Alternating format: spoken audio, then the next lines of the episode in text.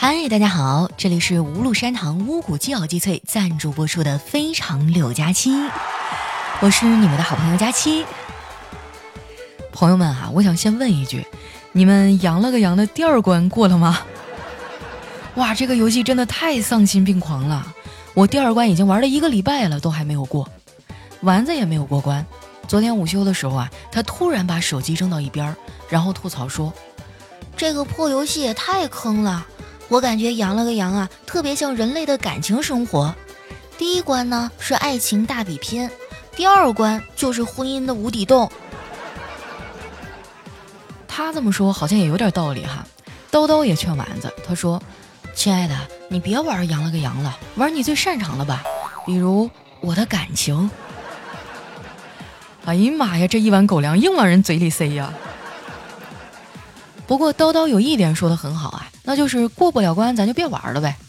别人我不知道啊，反正我是被这个破游戏搞得寝食难安的。我感觉应该有很多小伙伴啊跟我有一样的体验。你如果实在难受哈，那我建议你晚上就吃点烤羊肉串呗。或者吃点涮羊肉，咱们就小小的报复一下。昨天我和丸子啊就一块去吃了涮羊肉，本来呢想骑着丸子新买的电动车去，结果电动车没电了，丸子特别生气，把那个车呢推到卖电动车的店门口，大声的质问老板：“老板，你说这个电动车充足电的情况下，一个人骑能跑四十公里，我怎么刚跑二十公里就没电了？”这老板看了看丸子，然后微笑着说。美女，就你这个体重，咱至少也得算俩人吧？这把丸子给气的啊，回来就嚷嚷着要减肥。我看他挺激动的，就说：“丸子呀，你知道吗？减肥呢，主要是管住嘴，迈开腿。具体做法啊，就是管住别人的嘴，不让他说你胖。实在不行啊，咱就迈开腿踢他。”丸子还一脸沮丧的说：“没事儿，我已经习惯了。”以前上学的时候我就胖，不过那个时候也没什么人欺负我，因为我学习好。说出来你可能不信，我还发现了牛顿万有引力理论的一个 bug。他说质量越大，引力越大。可是当时我体重二百来斤，怎么对任何人都没有吸引力呢？其实丸子啊也不是完全没有吸引力啊，最起码他的声音还是挺好听的。我们刚认识的时候啊，他并没有直接来喜马拉雅上班，而是线上办公了一段时间。我们之间呢通过几次电话，哎，我当时就觉得啊这小姑娘声音不错，然后呢我就特别好奇她的长相。有一次哈，我没有忍住就问丸子，你到底长啥样啊？让我看看庐山真面目呗。然后他就给我发过来一张山的照片儿。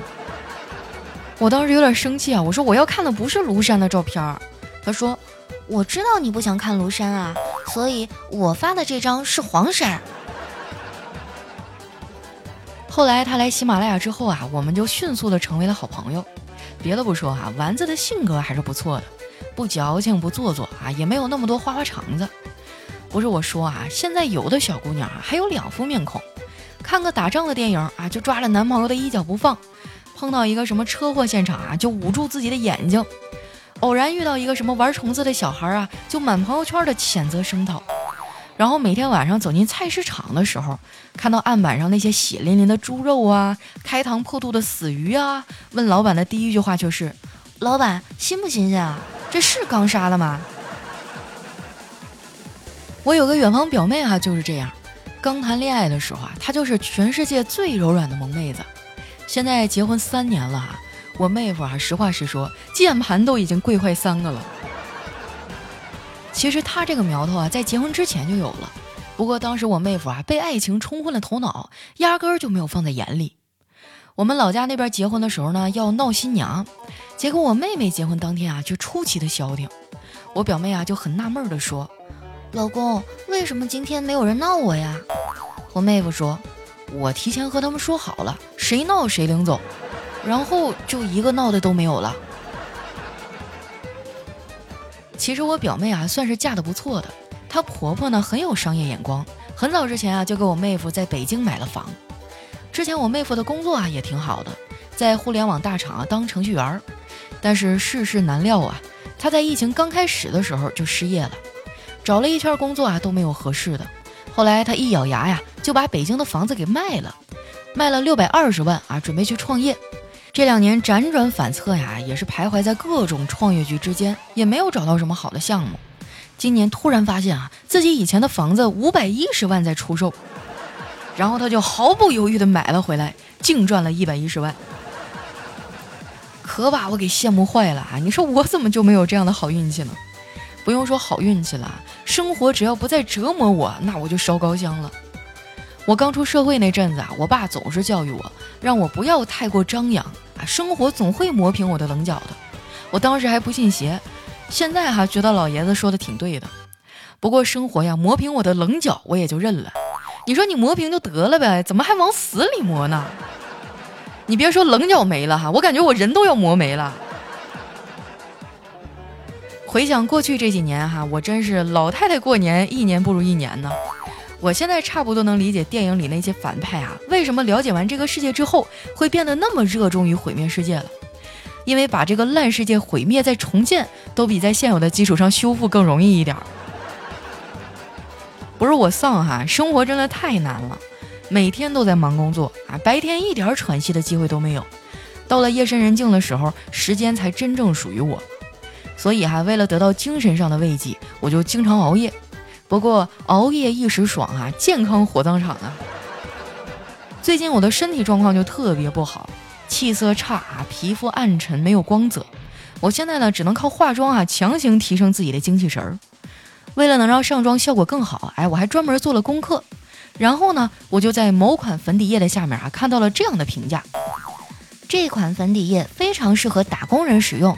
早晨出门的时候神采奕奕，几个小时以后就开始暗沉发灰。即使摸鱼一整天，老板也会和你说辛苦了。我买回来试了一下，真的很好用。现在全办公室的人啊都在传我因为拼命工作呀累垮了身体。丸子还专门跑过来劝我，他说：“佳琪姐，我觉得你这么拼不行啊，身体垮了就什么都没有了。”不能只想着赚钱，命更重要啊！当时啊，我们领导在旁边啊，我也没好意思搭话。赚啥钱呢？就那点工资哈，我出去都不好意思说我有工作。前些日子啊，我回老家给我姥姥包了一个红包，结果老太太死活都不要啊，还说：“丫头，你的心意我领了，但是红包我就不收了。你的工资啊，还没有我的退休金高呢。”当时我就觉得天旋地转啊，好像遭受到一万点的暴击，差点我就不想活了。更让我心塞的是啊，老太太不仅赚的比我多，气色还比我好。她说啊，这都是五鲁山堂乌骨鸡熬鸡脆的功劳。说完呢，还拿了一些给我吃。你还别说啊，吃起来味道还不错。我发现啊，这款五鲁山堂乌骨鸡熬鸡脆啊，特别适合年轻人。现代人生活节奏快。即使想通过食疗补气血，也不会有人有耐心和时间每天花好几个小时啊来炖乌鸡汤的，这也不太现实哈。所以呢，喝经过科学配比、古法深熬八小时后萃取整只乌鸡精华的乌骨熬鸡脆就很方便，加热即食，随时都可以喝。而且啊，有研究表明，古法深熬萃取出的乌鸡中的小分子肽含量呢，明显高于炖煮了几小时的乌鸡汤，它的小分子啊可以直接被人体吸收。临走的时候啊，我姥姥还非要再塞几盒让我拿回去吃。你看看这多不好意思呀，还得是亲姥啊。本来挺开心一个事儿哈，结果天有不测风云呐。那天我刚到家，丸子就来了，还非要在我家蹭饭。我说叨叨做饭那么好吃，你干嘛要来我家蹭饭呀？丸子说，因为我最近在减肥啊，但是我又控制不住自己的嘴。这个时候只能来你家蹭饭了，毕竟没有人做饭能像你做的这样，吃了第一口啊就不想再吃第二口了。气得我还当场就要把他轰出去。结果这货呢，看到桌子上的五鲁山堂乌骨鸡熬鸡脆，一个劲儿的问我啊能不能喝。后来我实在拉不下来面子了啊，毕竟是来我家里做客的嘛，我就给他加热了一袋。丸子一边吃啊一边夸，嗯，这个配料表好干净。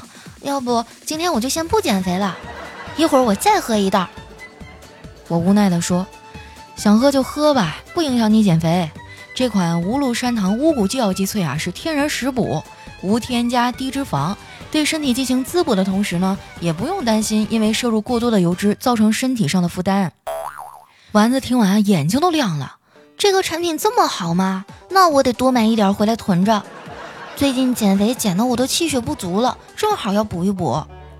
说完呢，他就拿起了手机，打算在淘宝买几盒。结果啊，自己在那操作了半天也没有下单。我看他有点抓耳挠腮的，就凑过去问：“咋了？付款的时候发现钱不够？”“不是，最近我的手机出了点问题，手机屏幕总是自动旋转。”佳琪姐，你知道这是怎么回事吗？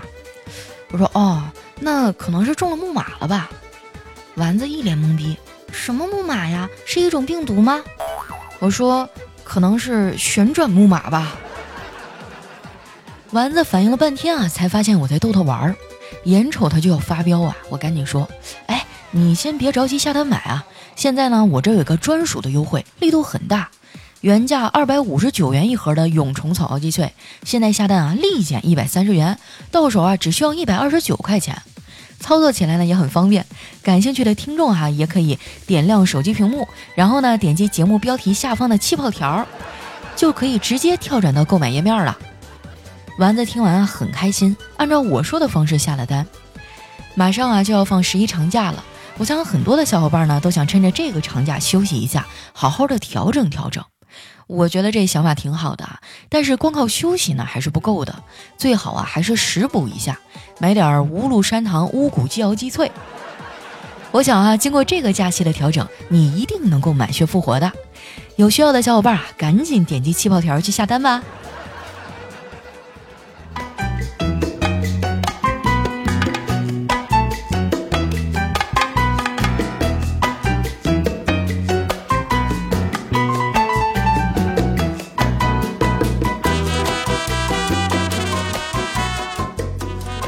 段音乐，欢迎回来，这里是由无路山堂乌骨鸡熬鸡脆赞助播出的《非常六加七》，我是你们的懒朋友佳期。哎呀，今天这期节目录的真的是抓心挠肝的呀！一想到马上就要放假了，我都有点坐不住板凳了。哎，你们十月一打算怎么过呀？有没有什么旅行计划呀？或者去哪儿玩啊？能不能在节目下方跟我分享一下？我说真的啊，我现在虽然很兴奋，但是我还没有想好去哪儿。你说出去吧，十一肯定哪哪都堵；但是不出去吧，憋了这么长时间了，好不容易放回假，好纠结呀。那这样哈，咱们先来看一下上期的留言。首先这位听众呢叫八九或小九，他说今天啊把佳期的声音降低到一倍速，感觉你的声音啊怎么变得这么软糯了，就像女朋友在耳边呢喃一样。其实我觉得找个东北的女朋友真的挺有意思的。你会发现我们特别搞笑，幽默是我们刻在骨子里的天赋哈。就反正找个东北姑娘，你肯定每天都会很开心。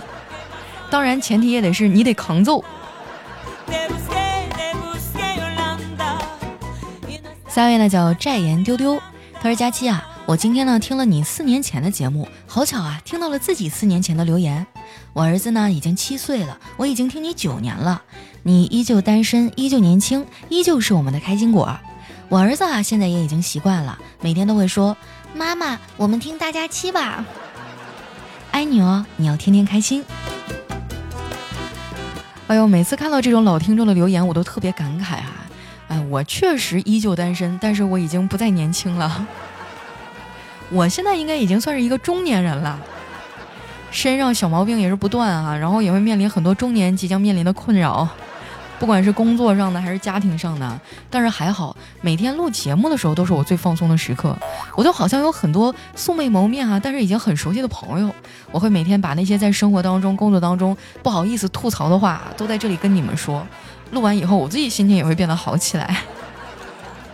如果说你也觉得压力很大呀，有点焦虑，那就不妨把我这当成一个树洞嘛。反正我们都披着马甲哈，你放心，我绝对不告密。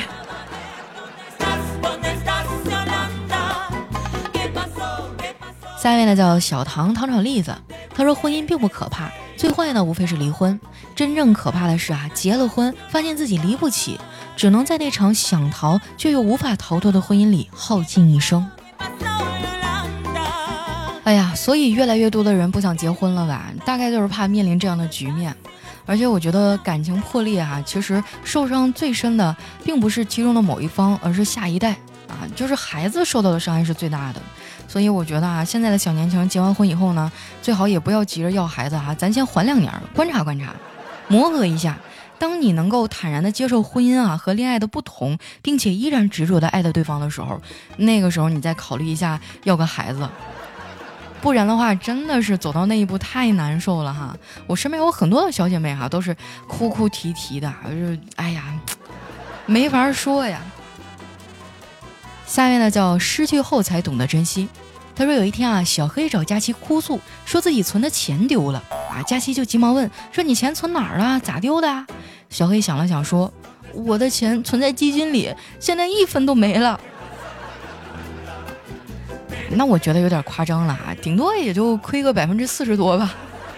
不要问我是怎么知道的，哈哈哈为什么今年这么勤奋，也是有原因的。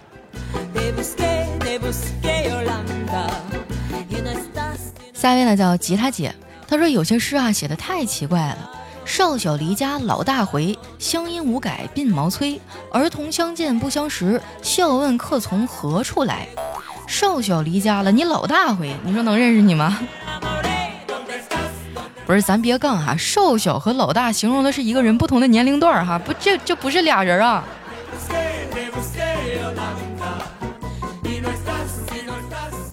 下一位呢叫月夜。他说：“老妈问我，你怎么不出去玩啊？”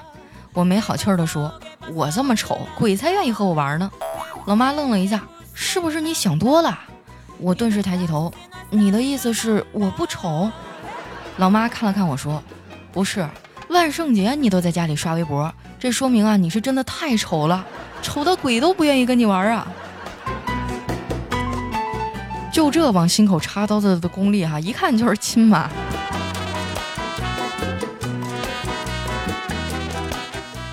下一位呢叫 Linda，他说冬天到了啊，教大家一个生活小窍门儿。大衣呢容易沾油灰，一般的洗衣啊很难洗掉，不少人啊为此感到头疼。其实呢，不妨在洗的时候啊吃点头痛药，哎，头就没有那么疼了。你这个逻辑真的是妙哈，让我想起以前一个说解决不了问题，哎，咱们就解决提出问题的人。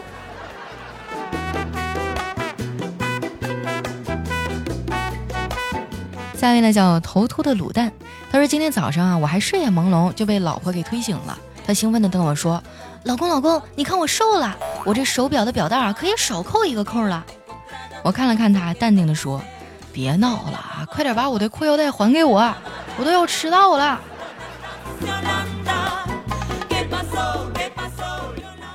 下一位呢叫佳期的雨熙，他说老婆是幼师。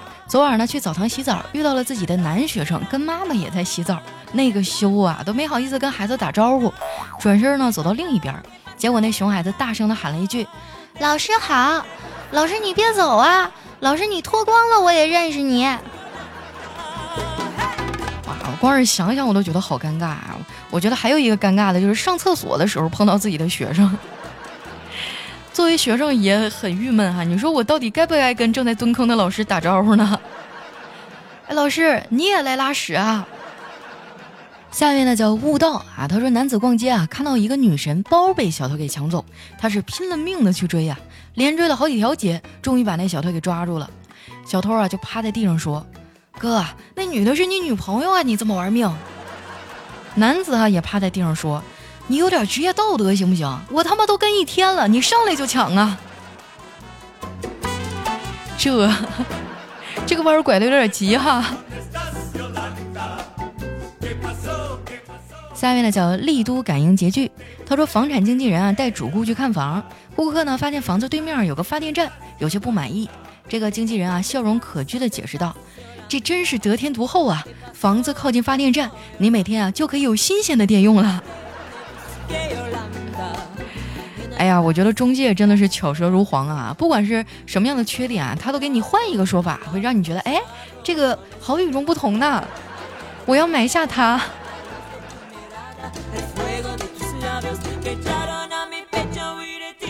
下一位呢叫佳期的抠脚大叔，他说暑假我买了一条裙子到我妈面前显摆，希望她能夸我几句。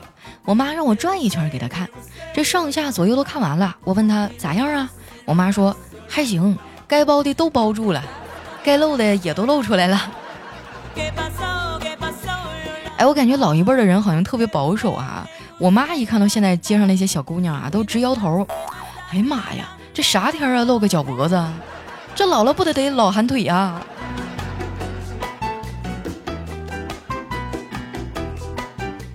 下面呢叫嘎嘎，他说小李啊来到老板的办公室说，老板，我们家明天要进行大扫除，有一些重活要干。我老婆呢需要我帮她打扫阁楼和车库，还需要搬运一些重东西。老板说，小李，你不知道我们现在正缺少人手吗？我不能批准你请假。小李说，谢谢你，老板，我就知道你会帮我的。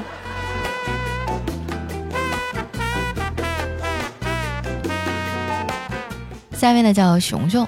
他说：“记得上高中那会儿啊，我们地理老师有点奇葩，批评学生特别的毒舌。有一次上课的时候呢，有一个女生没有认真听讲，在照镜子，被老师给发现了。老师啊就走到她面前问道：‘你知道我国哪两个城市可以形容你的脸吗？’那女生摇了摇头。于是老师说道：‘是太原和大连。’哎呀，这个有文化骂人都不带脏字儿啊。”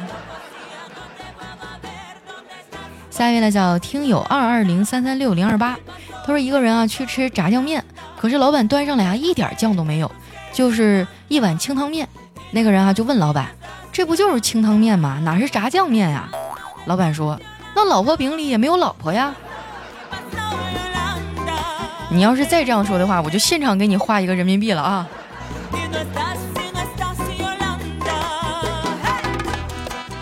下一位呢叫人生不如意之十之八九，他说开学第一天啊，老师要求同学们拿一张证件照做学生证，我交了一张上去，却被老师给批评了。这张照片太大了，回去换一张最小的来。我委屈的回到家啊，拿了一张自认为最小的交给老师，又被他批评了。我叫你换成一寸照，你给我拿张婴儿照算几个意思呀？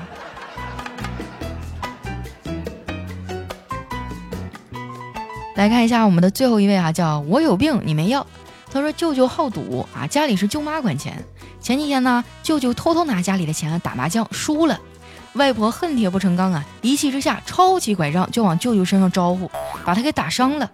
我去看舅舅啊，心疼的对外婆抱怨道：“外婆，你对舅舅也太狠心了吧？”